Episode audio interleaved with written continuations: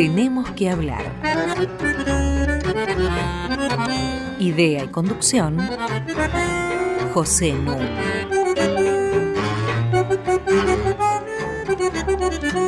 Muy buenas noches. Hoy tenemos que hablar de la llegada del psicoanálisis a América Latina. Para eso vamos a conversar. Mariana Heredia, que está a mi lado. Buenas noches, Pepe. Hola, Mariana. Y el doctor Mariano Ben Plotkin. Muy buenas noches y gracias por la invitación. Muy bienvenido, Mariano. Mariano Ben Plotkin es doctor en historia, egresado de la Universidad de California en Berkeley. Es investigador de CONICET, es profesor en la Universidad de 3 de Febrero y desde 2001, cuando apareció Freud en Las Pampas, se viene ocupando como historiador del tema del psicoanálisis, hasta culminar en un libro que apareció el año pasado, publicado por Edasa y escrito en colaboración con el psicoanalista chileno Mariano Rupertus Honorato. El título del libro es Estimado Doctor Freud y su subtítulo Una historia cultural del psicoanálisis en América Latina. Esto es que la investigación sólida, exhaustiva, está dedicada a examinar cómo se introduce el psicoanálisis en América Latina, de hecho, mucho antes de lo que se supone, porque en general los propios psicoanalistas consideran que el inicio del psicoanálisis, por ejemplo en Argentina, ocurre en los años 40, cuando se crea la Asociación Psicoanalítica Argentina. Y ahora vamos a ver en la conversación con Mariano que en verdad es muy anterior ese ingreso del psicoanálisis en nuestros países. Yo quiero hacer una breve introducción, en este caso como lector, porque como lector uno hace asociaciones, obviamente interpreta aquello que lee. Y a mí la lectura de este trabajo tan importante me evocó una experiencia vivida precisamente en la misma Universidad de California en Berkeley. En 1962, Thomas Kuhn dictó un seminario en la universidad, donde yo era docente, presentando lo que sería su libro más célebre, La estructura de las revoluciones científicas. Thomas Kuhn era un físico, un filósofo de la ciencia, un historiador, y la estructura de las revoluciones científicas está fundamentalmente referido a las ciencias físicas, a las ciencias duras. Pero lo que cuestiona es que no existe, como se cree habitualmente, una acumulación lineal de conocimientos. No hay un progreso lineal que lleve, por ejemplo, de Newton a Einstein. Y entonces introduce una noción que es clave para su argumento, que es la noción de paradigma. ¿Qué es un paradigma? Un paradigma es un universo de discurso, es un conjunto de prácticas y de principios compartidos por una comunidad científica. ¿Cómo se llega a un paradigma? Bueno, acá viene lo que me interesa subrayar. Dice Kuhn, hay un momento que es el de la ciencia inmadura, en formación. Entonces hay escuelas muy divergentes, subescuelas en controversia, en disputa, hasta que un determinado paradigma sin que por eso desaparezcan las divergencias, pero se estabiliza, se vuelve dominante y entramos en un periodo de lo que él llama ciencia normal. Pasa que esta ciencia normal está en condiciones de dar cuenta de una gran cantidad de fenómenos, pero van multiplicándose a partir justamente de los avances científicos, fenómenos que no son susceptibles de análisis con los instrumentos de la ciencia normal. Y entonces se abre un periodo de lo que él llama crisis científica. que es muy parecido al de la ciencia inmadura, es decir, empiezan las controversias, los debates, un establishment que defiende la ciencia normal, hasta que se produce o no una revolución científica. Una revolución científica implica el abandono del paradigma que era dominante, reemplazado por otro paradigma. ¿Por qué me evocó el libro de Mariano Ben Plotkin y Rupertus Honorato a Thomas Kuhn? Porque hay un paradigma en el campo de las ciencias sociales que fue dominante desde el siglo XVII, que es el paradigma del dualismo cartesiano. La idea de que hay una división entre cuerpo y mente, por un lado, y por el otro, de que la naturaleza de los individuos es racional, es fundamentalmente racional. Esto va a empezar a ser cuestionado ya en el siglo XVIII por el ascenso del romanticismo y su énfasis en el individuo e incluso en lo no racional. Pero desde fines del siglo XIX es cuando empiezan debates que no son mucho más próximos. La psicología emerge en Alemania con Wilhelm Wundt, y hay sobre todo en Estados Unidos un libro escrito en 1890 que se difunde extraordinariamente, que son los principios de psicología de William James, que se plantea la posibilidad de una ciencia de la vida mental. Eso va a ser ampliamente discutido, particularmente en Estados Unidos, donde desde comienzo del siglo XX domina lo que se llama el conductismo. ¿No es cierto? Y entonces el conductismo rechaza absolutamente la idea de poder estudiar la mente humana y prefiere concentrarse en los datos empíricos, en los comportamientos, en lo que es medible. Y como va a decir años después uno de sus mayores exponentes, Skinner, la mente humana es como una caja negra, es impenetrable. Y como tal caja negra, acerca de ella solo puede haber conjeturas e interpretaciones más o menos ficticias. Aquí entra en escena Freud, que se levanta contra la idea de la caja negra y también contra la idea de una naturaleza humana como esencialmente racional.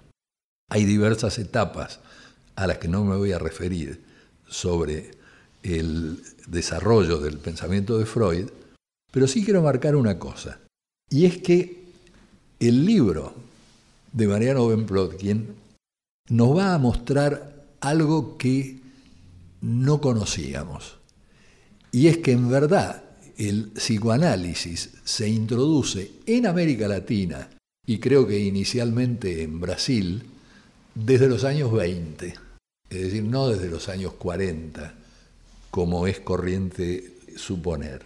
Y tanto es así que a mediados de los años 20, como ellos recuerdan, se publican en castellano las obras completas este, de Freud. Ahora, estoy señalando esto porque es tan temprana esta llegada sobre la que vamos a conversar, que, por ejemplo, en la Enciclopedia Británica, la palabra psicoanálisis no figura hasta la edición número 13. Es recién en 1926 que incorporan el término psicoanálisis. Y astutamente, ¿a quién le encargan que escriba el artículo? A Freud. Freud protesta mucho porque le dan muy poco espacio. Y escribe algo que muestra que hasta los genios se pueden equivocar en sus pronósticos. Se los leo. El futuro probablemente le atribuya mucho más importancia al psicoanálisis como la ciencia del inconsciente que como procedimiento terapéutico. Esto es Freud en 1926. Bueno, creo que la obra, estimado doctor Freud, es uno de los pocos y mejores intentos por estudiar cómo se produce una revolución científica. Ahora en el campo de las ciencias sociales y en la medida en que la analogía que estoy haciendo resulte válida. Porque es explorar justamente los conflictos entre escuelas, entre interpretaciones, la polisemia del término psicoanálisis que subrayan en un libro donde nunca se define al psicoanálisis, que es propio de los comienzos justamente de la implantación de un nuevo paradigma, como creo que efectivamente va a ser el psicoanálisis. ¿Estás de acuerdo con esta lectura de este lector o te parece, bueno, muy alejada de lo que se proponían hacer? Bueno, eh, no, no está muy alejada, pero me parece que hay algunas dimensiones adicionales que Kuhn no toma en cuenta y, que se aplica, me parece, al caso del, psicoanálisis, que es esta, eh, digamos, porosidad entre lo que sería un discurso experto eh, nacido en un ámbito científico y lo que después podemos llamar sentido común, a falta de mejor, este, de mejor y eso es lo que, precisamente lo que nosotros queríamos enfatizar en nuestro, en nuestro libro, estas porosidades, como el mismo discurso, como la misma práctica, tiene sentidos distintos de acuerdo a dónde, a dónde se lo mire y desde dónde se lo mire, ¿no es cierto? Eh, y en muchos casos, como digo, con porosidades, es decir, a los mismos individuos que estaban, por un lado, intentando armar un, algo podríamos llamar un campo científico, al mismo tiempo difundiendo esto por otras, por otras líneas que no eran necesariamente las vinculadas a la ciencia, ¿no? pero sobre todo los practicantes, digamos, del psicoanálisis, y mucho más a partir de Lacan, ¿no? Eh, participan de un corpus eh, que parece muy sólido, tan sólido parece que la pregunta que voy a dejar pendiente para, para el próximo bloque es que desarrolles una cosa que está mencionada en el libro, y que a mí me parece muy pertinente, y es la resistencia de los psicoanalistas a ser historicizados. Mm. Ese me parece que es un tema inicial para nuestra conversación que a mí me atrae mucho. Para las pausas musicales hemos convocado a una figura excepcional, probablemente el mayor chelista del último siglo, el ruso Mistilav Rostropovich. Escuchémoslo.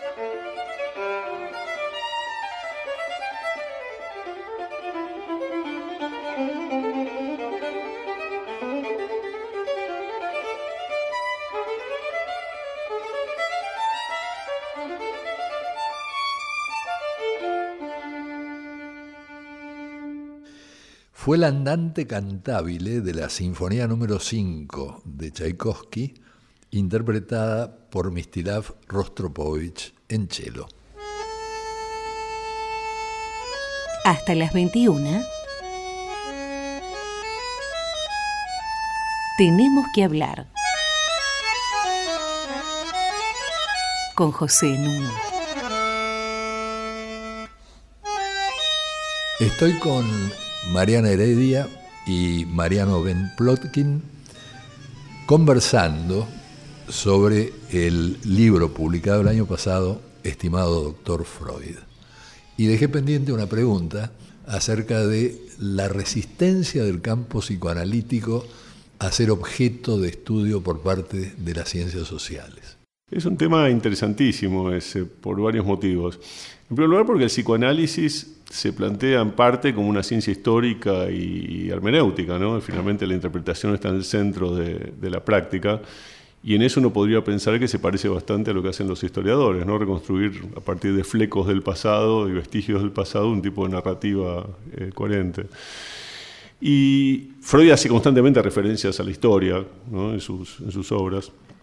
Pero sin embargo hay una, una, efectivamente una dificultad, pareciera, yo no sé llamar la resistencia, que es un término nativo, pero yo diría este, algún tipo de dificultad eh, por parte de los psicoanalistas eh, para historizar su práctica, que empieza con el propio Freud. Freud eh, arma, construye un mito, un mito fundacional sobre su propia disciplina, que se viene repitiendo desde entonces, porque yo creo que es constitutiva ese mito a su propia disciplina. Freud escribe dos textos básicamente autorreferenciales históricos.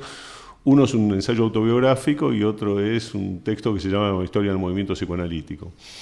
Y lo que plantea ahí es la historia de su, del psicoanálisis como la historia de un genio aislado, él, que lucha contra viento y marea para imponer su verdad frente a las resistencias, y ahora sí es el término que utilizan, eh, que le oponen la sociedad en analogía a la resistencia que el propio paciente opone a la, terapia es el mito del origen. Exactamente, el mito del origen.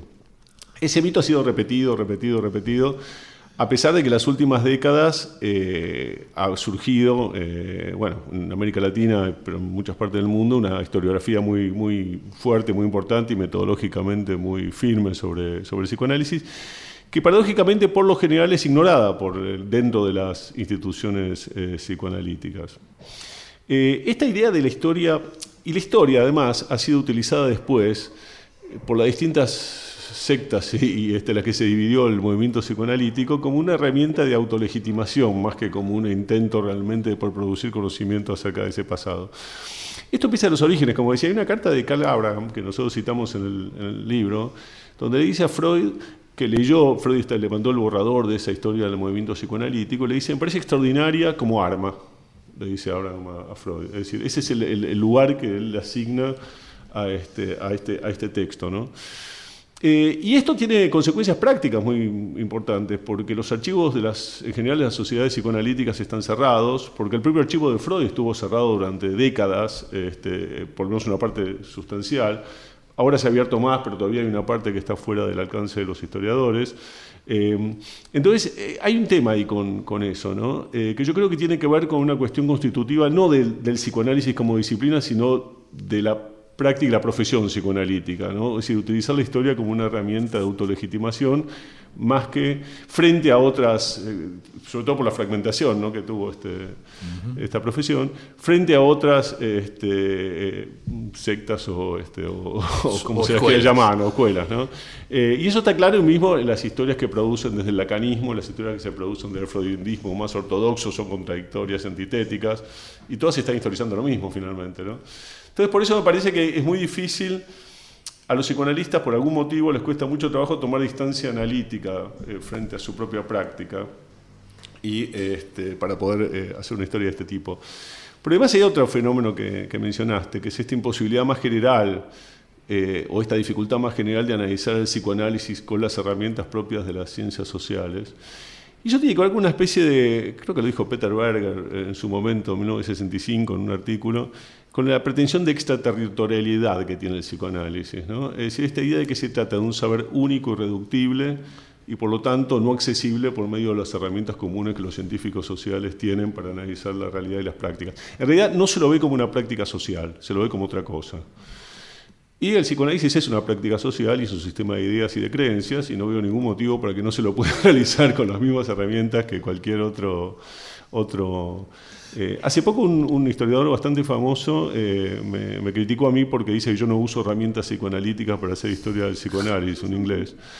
Y em, no me parece mal que se utilicen herramientas psicoanalíticas para hacer historia del psicoanálisis o cualquier otra cosa. Lo que me parece que esas herramientas hay que someterlas exactamente a los mismos criterios eh, exhaustivos de crítica que uno somete sus propias herramientas y cualquier otra herramienta. Quiero decir, no tomarlas como a priori, que es lo que suele ocurrir con la mayoría de las... Pero ahí te das cuenta por qué a mí me evocó tanto la noción de paradigma de Kuhn.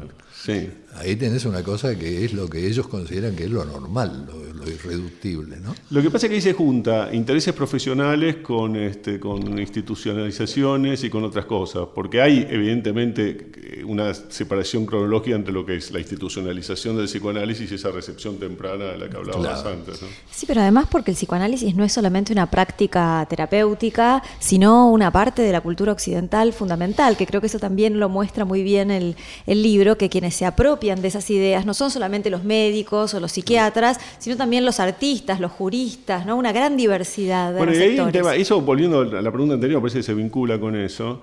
Eh, una de las, eh, digamos, de los a priori de los que parte casi cual, o muchos, no diría casi cualquiera, pero muchos de las historias tradicionales del psicoanálisis es las resistencias que genera frente a la sociedad.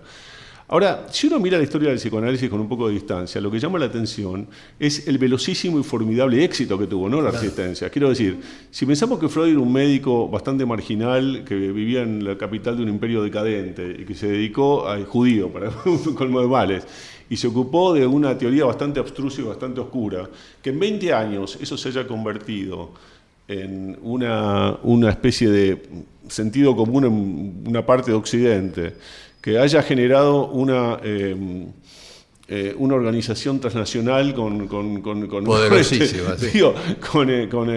sucursales en tres continentes, todo eso en 20 años. Yo creo que el marxismo solamente es comparable desde ese punto de vista. Ahora, en ese sentido, la principal vía de acceso inicial que ustedes señalan es la criminología, la justicia criminal. Dos preguntas. ¿Es así no es a través, por ejemplo, de la psicología de niños, debate entre Melanie Klein y Anna Freud, no es a través de eso, es a través de la criminología que se produce el primer acceso en América Latina importante.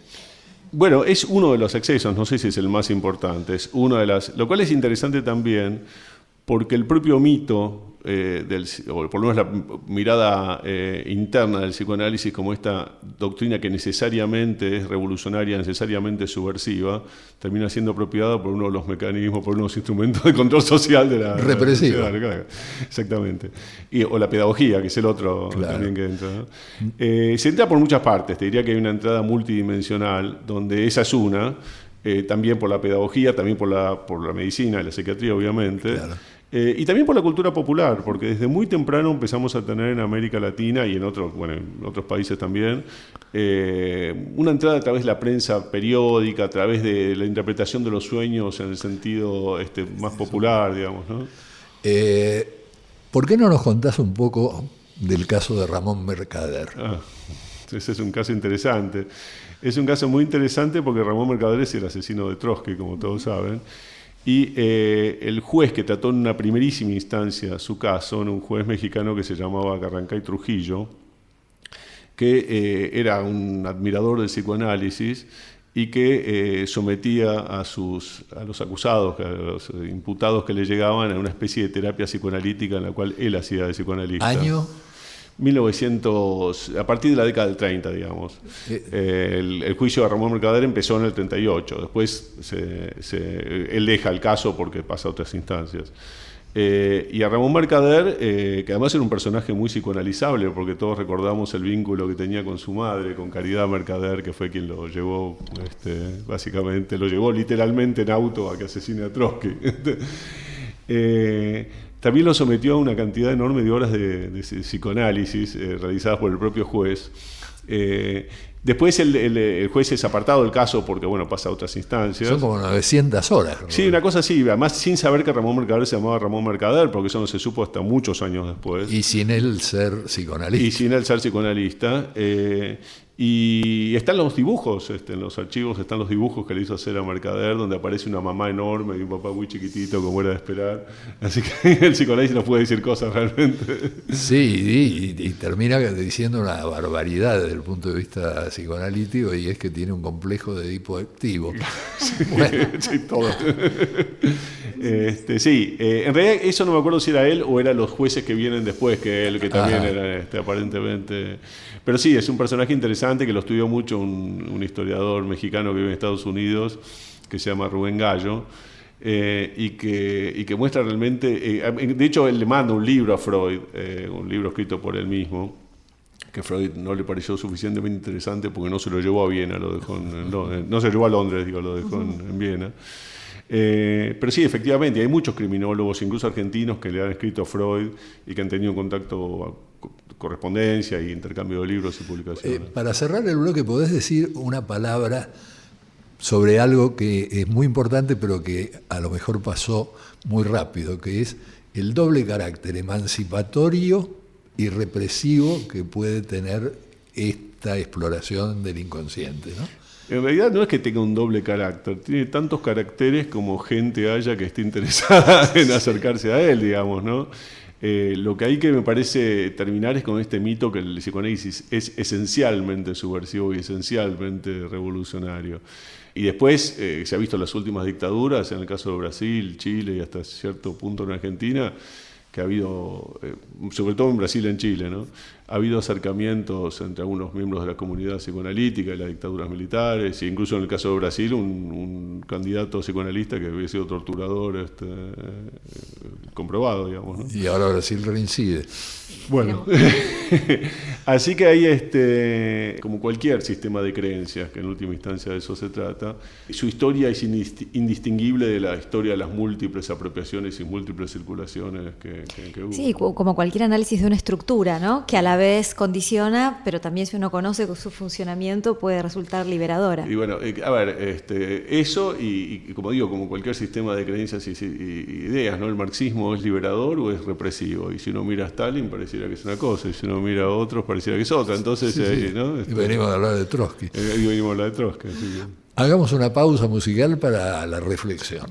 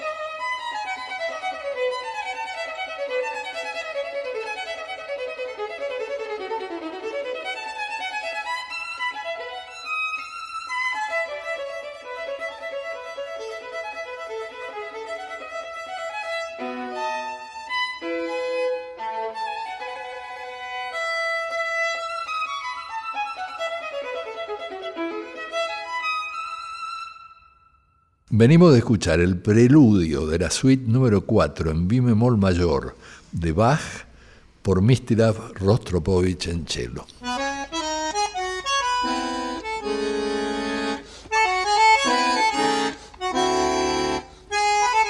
Seguimos con José Nun. Tenemos que hablar arroba radionacional.gov.ar para comunicarse con nosotros. Y como ustedes ya saben, entrando a la página web de la radio www.radionacional.com.ar barra podcasts pueden encontrar nuestros 62, 63 programas. Y para conectarlo con el actual, les recomiendo mucho volver al programa número 35 que dedicamos al psicoanálisis. Y el invitado fue Daniel Siliti. El invitado ahora es Mariano Ben Plotkin. Y vamos a conversar de un tema que va a plantear Mariana Heredia. Mariano, a lo largo del apasionante libro que escribieron con tu coautor, comentan un poco cuáles fueron todos estos corresponsales, estos primeros receptores del psicoanálisis en América Latina y sus distintas características, ¿no? Algunos meros difusores de ese pensamiento y otros, en cambio, que buscaron dialogar con él, incluso planteando algunas objeciones. Contanos un poquito. En realidad es interesante el estatuto de la correspondencia de Freud con los latinoamericanos, que, de la cual se conocía muy poco realmente. Eh, está dispersa en archivos públicos y privados alrededor del mundo. Eh, en general, eh, muy en general uno podría decir que Freud, para Freud América Latina era básicamente una tierra de misión, ¿no? es decir, había que difundir la palabra psicoanalítica lo más lejos posible y América Latina era uno de estos lugares. Freud no establece casi con ninguno eh, de sus corresponsales latinoamericanos, que en general eran médicos, pero no solo médicos, había intelectuales, escritores, este, sociólogos, antropólogos, un, debate teórico. En general son, eh, decir, son eh, latinoamericanos intelectuales que le envían alguna obra que ellos hayan escrito que tuviera algún vínculo con el psicoanálisis y Freud les escribe de vuelta diciéndole muy bien, sigan así, este, yo puedo leer español, así que puedo leer su obra, muy interesante. Ahora, esto pareciera que se acaba acá, pero no se acaba acá, porque cuando Freud se tiene que ir de Viena corriendo en el año 38, cuando los nazis lo están persiguiendo y se va a Inglaterra, y él puede llevarse una parte, una porción de su biblioteca que suponemos que seleccionó bastante bien porque se fue, digamos, era limitado lo que podía llevarse, se lleva una buena cantidad, más de 40 libros escritos por latinoamericanos, con lo cual la sensación que da, dejó muchos otros atrás, por supuesto, la sensación que da es que le daba alguna importancia a esto, al menos como testimonio de su proyección internacional. Ahora, hay algunos corresponsales que son particularmente interesantes. Yo creo que hay tres que valía la pena rescatar. Uno es Honorio Delgado, un peruano, con quien Freud mantiene una correspondencia a lo largo de 20 años. Honorio Delgado lo visitó Freud dos veces en su casa en Viena con su familia. Freud conocía a la esposa de Delgado, Delgado conocía a la familia de Freud. Se intercambiaban regalos, no solamente entre ellos para sus cumpleaños, sino para su familia. Delgado le manda regalos a los nietos de Freud. Pero además Delgado fue uno de los primeros biógrafos de Freud en cualquier idioma, porque escribe una biografía sobre Freud en 1926, que salió publicada en Lima y que después sale publicado en portugués unos años después. Esta biografía fue corregida por el propio Freud, que le señala un par de, errores fácticos y algunas cuestiones, pero, eh, digamos, es importante señalar eso. Es una de las primeras biografías que se escribieron en cualquier idioma. No la primera, pero una de las, las primeras. ¿En qué idioma se comunica? En español. Ah, no, eh, Delgado hablaba alemán, eh, escribía alemán porque su esposa era alemana. este, así que les escribían entre los dos en alemán. Pero había muchos que le escribían, y voy a contar una anécdota de alguien que le escribía, un argentino que le escribió a Freud no solamente en castellano, sino además, como no sabía su dirección, puso en el sobre Doctor Freud Viena y la carta le llegó. este, en 1930, por ahí. Eh, bueno, el caso Delgado digo es interesante porque es una larguísima eh, correspondencia donde hay este, bueno, muchos intercambios, algunos más profundos, otros menos. Ahora, ¿qué le interesaba a Freud de Delgado?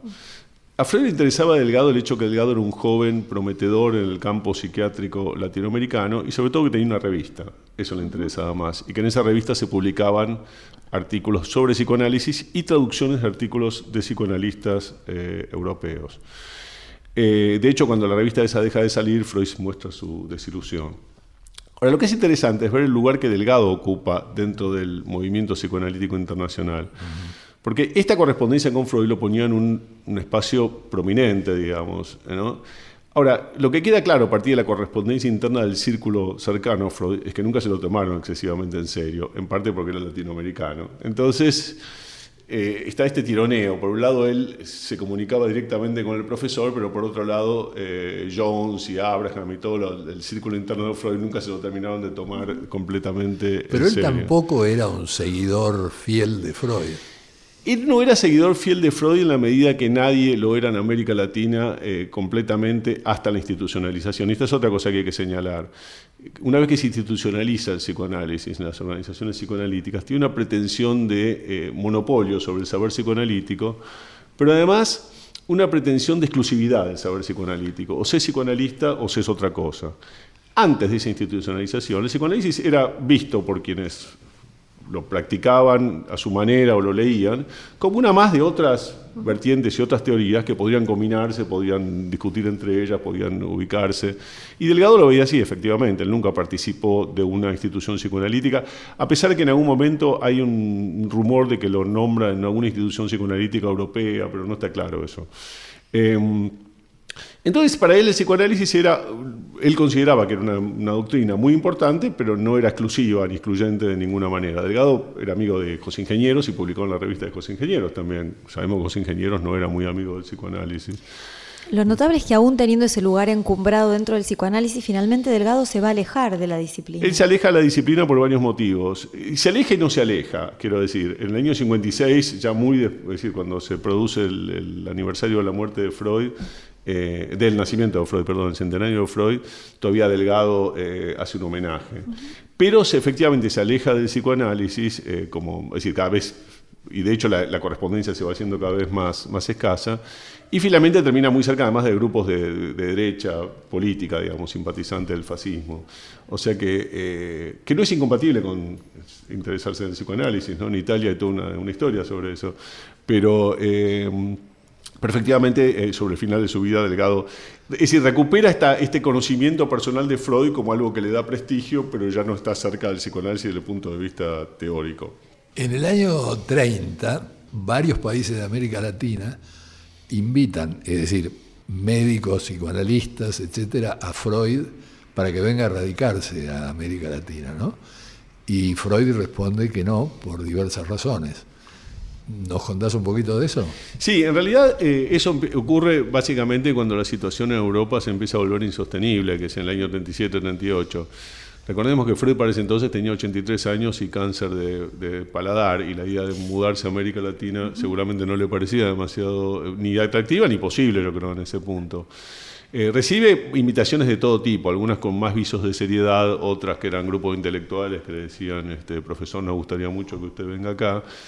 Pero efectivamente rechaza todas, pero ese, digo, es claro porque las rechazaba, es decir, empezar una vida nueva en un continente nuevo eh, a los 83 años eh, y con cáncer debe ser difícil. Es que hay algo apasionante en, en el libro que escribiste con Mariano, que remite a la circulación de las ideas en un plano amplio y también a la jerarquía de esa geografía, ¿no? Decías, para, para, Freud el desafío con América Latina era hacer conocer su pensamiento en los confines del mundo, pero no necesariamente entablar un diálogo intelectual estimulante. ¿Con quiénes tenía un diálogo intelectual más intenso? Con sus eh, seguidores europeos y con sus seguidores, algunos seguidores norteamericanos. Em, de hecho, es muy interesante porque hay toda una corriente psicoanalítica muy intensa y muy interesante y muy temprana en la India. Eh, no, no, puedo pronunciar los nombres de, los, este, de aquellos que participan, pero si los leo escritos los reconozco.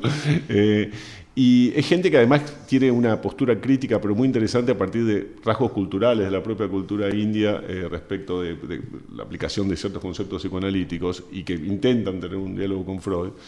Freud los conoce, los recibe y no, los, no, lo, no, no, se presta a ese tipo de diálogo. Interesante es que uno de ellos le envía a Freud una estatuilla eh, de marfil para su colección de antigüedades. Eh, Freud tiene una colección de antigüedades muy, importante, muy conocida. Y la carta en la cual Freud le, le, agradece por esa, por esa estatuilla creo que es bastante reveladora, porque le dice algo así como que le agradece muchísimo esa estatuilla, que va a tener un lugar de honor para recordar el éxito del psicoanálisis aún en tierras lejanas como la India. Es el valor que le asignaba, digamos, ¿no? Es decir, no en sí misma, sino simplemente como una evidencia de la importancia del psicoanálisis en territorio. Ahora, como apasionado que soy eh, acerca de las relaciones entre la ciencia y el sentido común, y la retroalimentación de la ciencia con el sentido común, etc. Eh, lo que es notable es la difusión tan temprana en eh, medios de gran circulación de la temática psicoanalítica, comenzando creo por Brasil, ¿no es cierto? bueno, es casi contemporánea. Eh, quiero decir una cosa, en algunos países de América Latina el psicoanálisis llega bastante antes que la mayoría de los países europeos. Es decir, la primera tesis defendida que yo tengo noción en América Latina exclusivamente sobre psicoanálisis es de 1914 y ya se habla de terapias psicoanalíticas eh, llevadas a cabo por los profesores del alumno que, cuya tesis... Es incluso antes de que él consolidara su teoría. Por eso digo, la primera mención que se encontró de Freud en América Latina, es decir, de textos psicoanalíticos, porque los textos sobre la coca se conocían de mucho antes, es un, eh, digamos, el, se considera el renovador de la psiquiatría brasileña, que es Juliano Moreira, que ya en 1899 incluía los estudios sobre la histeria de Freud y sus bibliografías este, sobre problemas mentales en la, Facultad de Medicina de Bahía. Era la época de la hipnosis y no todavía Por eso digo, o sea, que se conocía mucho este, en algunos lugares, en algunos ámbitos. Eh, pero también entra muy rápido en la cultura popular, porque, eh, porque el psicoanálisis tiene eso, es, maleable, ¿no? Es decir, se puede hacer muchas cosas con eso, y eso yo creo que es parte de lo que explica su, su enorme popularidad, ¿no? En algunos ámbitos, por lo menos. Eh, empieza a haber programas de radio, empieza a aparecer en las prensa escrita, empieza a aparecer en, este, incluso en, bueno, el caso de fotonovelas más adelante, pero hay un programa de radio en la década del 40 sobre interpretación de los sueños. Donde ¿En qué país? En Brasil, en Río de Janeiro. Eh, acá mismo hay por lo menos tres instancias. de Argentina hablamos en el próximo bloque. Okay. Porque ahora Rostropovich pide pista.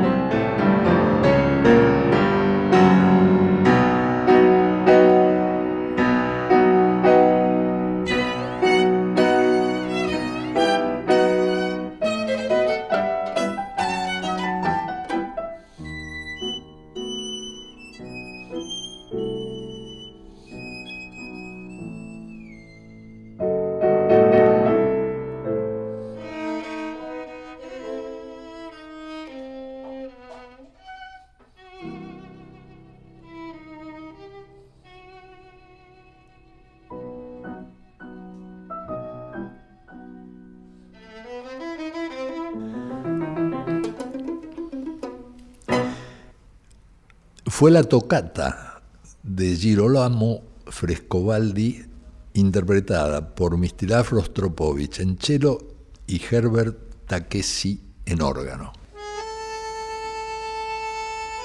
Hasta las 21.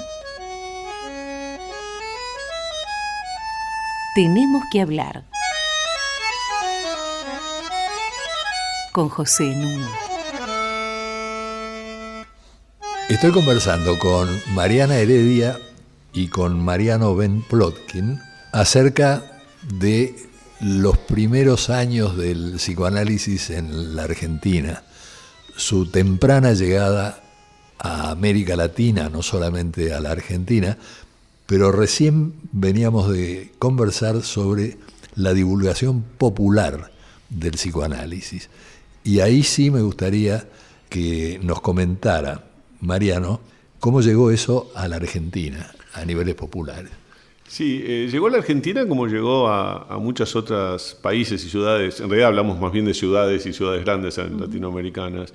Y básicamente uno de los puntos por los que entró más fácilmente fue el tema de la interpretación de los sueños.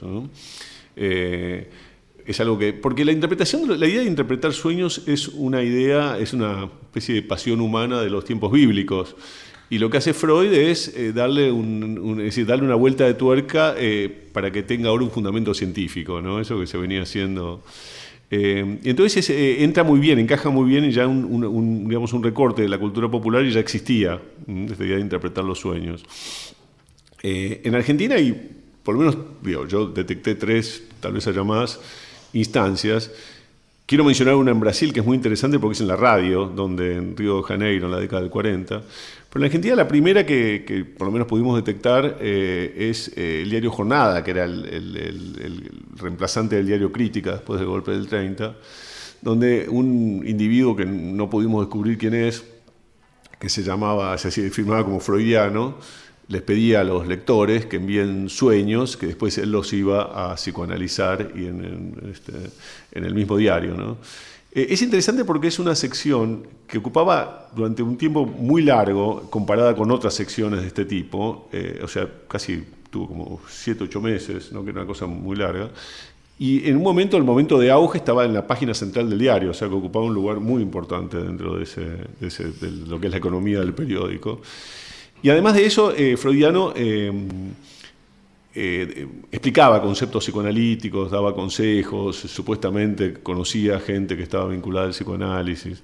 Sus consejos iban desde el uso de duchas frías hasta, hasta realmente ir a un, psicoanalista.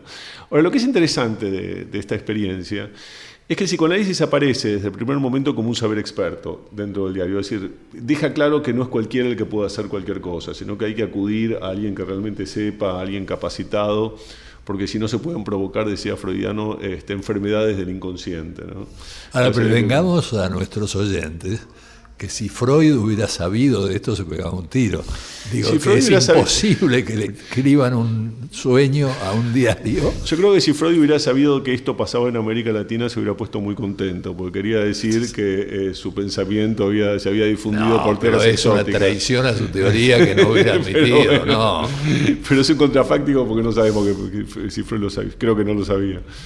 Una segunda instancia más seria, entre comillas, que es la década del 40, que es la experiencia de Idilio, que es más conocida, una revista de fotonovelas de Editorial Abril, donde había una sección que se llamaba El psicoanálisis te ayudará, que eh, Gino Germani y Enrique Buttelman, con el seudónimo colectivo de Richard Rest, eh, también interpretaban este, sueños de lectoras. En este caso era claro que eran lectoras porque la revista era una revista femenina.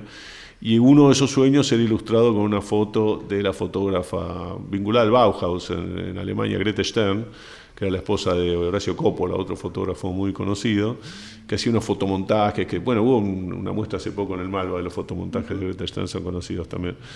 Eh, ahí digo más serio, entre comillas, porque Buttelman y Germani sabían psicoanálisis y, digamos, por lo menos los conceptos, la manera en que definían los conceptos era bastante... Buttelman era psicólogo.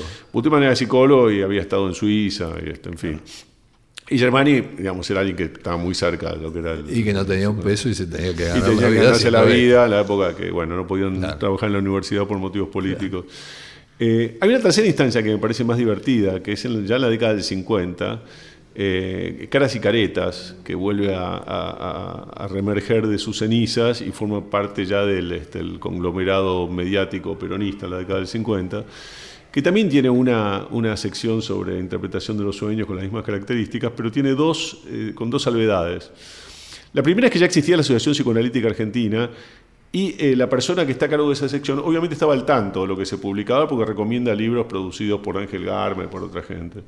Pero la segunda cuestión es que en realidad no era una, eh, una pretensión de interpretación psicoanalítica de los sueños, sino que lo que hacía era utilizar los sueños para predecir el futuro pero los empaquetaba como si fuera psicoanálisis. Entonces decía, si usted soñó con un pajarito, quiere decir que evita desde el más allá, lo está, este, qué sé yo, lo está cuidando, como bien dice Freud y Garma, porque como bien dice Freud y no sé qué más, porque eso muestra que hay un símbolo del pajarito, quiere decir.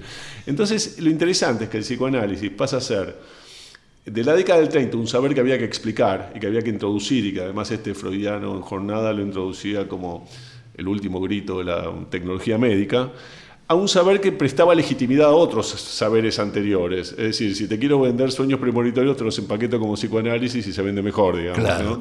Eh, lo cual muestra una trayectoria desde... desde, Igual es interesante la distinción que haces entre cómo el psicoanálisis en Brasil tuvo cierta relación con el varguismo, digamos, cómo Vargas ¿no? va a reconocer al psicoanálisis, algo que no ocurrió en la Argentina con el peronismo. No, definitivamente, porque Vargas fue mucho más receptivo a todos los movimientos intelectuales de lo que fue Perón en la Argentina. Creo que eso es algo Eh, de hecho, en Brasil es interesante porque durante el barismo, durante el Estado Novo, quiero decir, durante el momento más represivo del barismo, algunas áreas del psicoanálisis se convierten casi en saberes de Estado. Quiero decir, hay varios psicoanalistas, algunos de los cuales después iban a ser los miembros fundadores de sus, Dural Marconchis, por ejemplo, que forman, eh, miembros fundadores de asociaciones psicoanalíticas oficiales, que eh, empiezan a trabajar en eh, los sistemas de salud mental escolares del estado de Sao Paulo, del estado de Río, del estado de Pernambuco. Eh, o sea que hay una especie de, incorporación ahí. Obviamente estamos hablando de un público minoritario, estamos hablando de. Pero, pero existe eso, es decir, lejos de rechazarlo, Vargas no tiene ningún problema en incorporar este. Pero eso da cuenta de algo que sorprende mucho en el libro, Mariano, porque cuando uno piensa en el psicoanálisis en América Latina, lo que piensa es, bueno, Buenos Aires es la capital de esa práctica, de esa cultura. La nueva Viena. La nueva Viena del sur. Y en realidad lo que ustedes muestran es que tuvo mucha influencia en México, en Brasil, en, Perú, en Chile, mm. y que en Argentina, digamos, había cultores, pero no eran necesariamente mucho más numerosos o no, destacados. Es, interesante, el boom psicoanalítico en Argentina empieza, creo yo, con su institucionalización. Hasta ese entonces había obviamente gente que discutía, practicaba, pero no eran... Este, de todas maneras, en todos estos países estamos hablando de una minoría muy pequeña. Tampoco hay que exagerar, digamos, y, sobredimensionar el impacto que eso, eso tuvo, más allá del impacto que sí tuvo en, términos de cultura popular, ¿no? Pero en términos de la práctica psicoanalítica o la reflexión sobre el psicoanálisis, estamos hablando de muy poca gente. Ahora, lo interesante respecto a esto que decís de Buenos Aires como capital internacional del psicoanálisis, que efectivamente algo de eso hay, es que hace poco eh, hicimos una encuesta eh, en el Buenos Aires área metropolitana sobre gestión del malestar y solamente un 11% de los que respondieron respondieron que irían a un psicólogo o psicoanalista bajo cualquier circunstancia y había un 14% que dirían que jamás iría a un psicoanalista ni a un psicólogo. ¿Saben quién gana por robo? Acercarse a Dios, 35%, y la Virgen. Pero era una muestra de toda la población. Era una muestra de la población de bueno, Capital Buenos Aires y área metropolitana, eh, muy bastante representativa comparada con el censo, digamos, o sea, en términos de... Ahora, lo interesante me parece en ese sentido que acercarse a Dios no significa necesariamente ir a la iglesia. No, en absoluto, en absoluto. Es decir, 35% de esa gente rechaza la posibilidad de, acercarse a Dios a través de sacerdotes o lo que sea. Es un acercamiento protestante, si se quiere, ¿no? Directo. No, y el catolicismo sin iglesia que se ha difundido mucho. Y había una asociación según estrato socioeconómico, porque es una práctica más bien de clase media, media alta. sí, y, sí, y otra, otra característica de nuestra muestra es que el único eh, aspecto donde se separa de los datos censales es que nuestra muestra es más educada que los datos censales. Y así todo, este, la presencia de Dios le gana casi por el triple a los psicólogos y psicoanalistas. Digo, para pensar, no, no es que nos diga nada definitivo, pero lo que sí estamos pensando ahora es digo estamos porque es un grupo de gente con antropólogos y otra gente más, es este, tratar de, de, de volver retornar al psicoanálisis al, universo de prácticas vinculadas a este, la gestión del malestar, ¿no? que son muchas y complicadas. Bueno, fascinante lo que han puesto ustedes de, relieve en su libro. Yo sigo con mi idea de que es un tratamiento ejemplar de cómo se abre camino un paradigma. Sobre lo que vos decías antes, ya Adorno tempranamente decía que lo que en el siglo XIX se llamaba mago, en el siglo XX se llama doctor. ¿no? Eh, le agradezco realmente mucho a Mariano Benplotkin que teniendo clases este, continuamente se haya llegado hasta nuestro programa. Eh, le agradezco a Mariana Heredia y le agradezco mucho hoy su presencia a Leandro La Cámara y a nuestro técnico elegido que es Walter Danesi. Y como diría Wimpy, que todo sea para bien.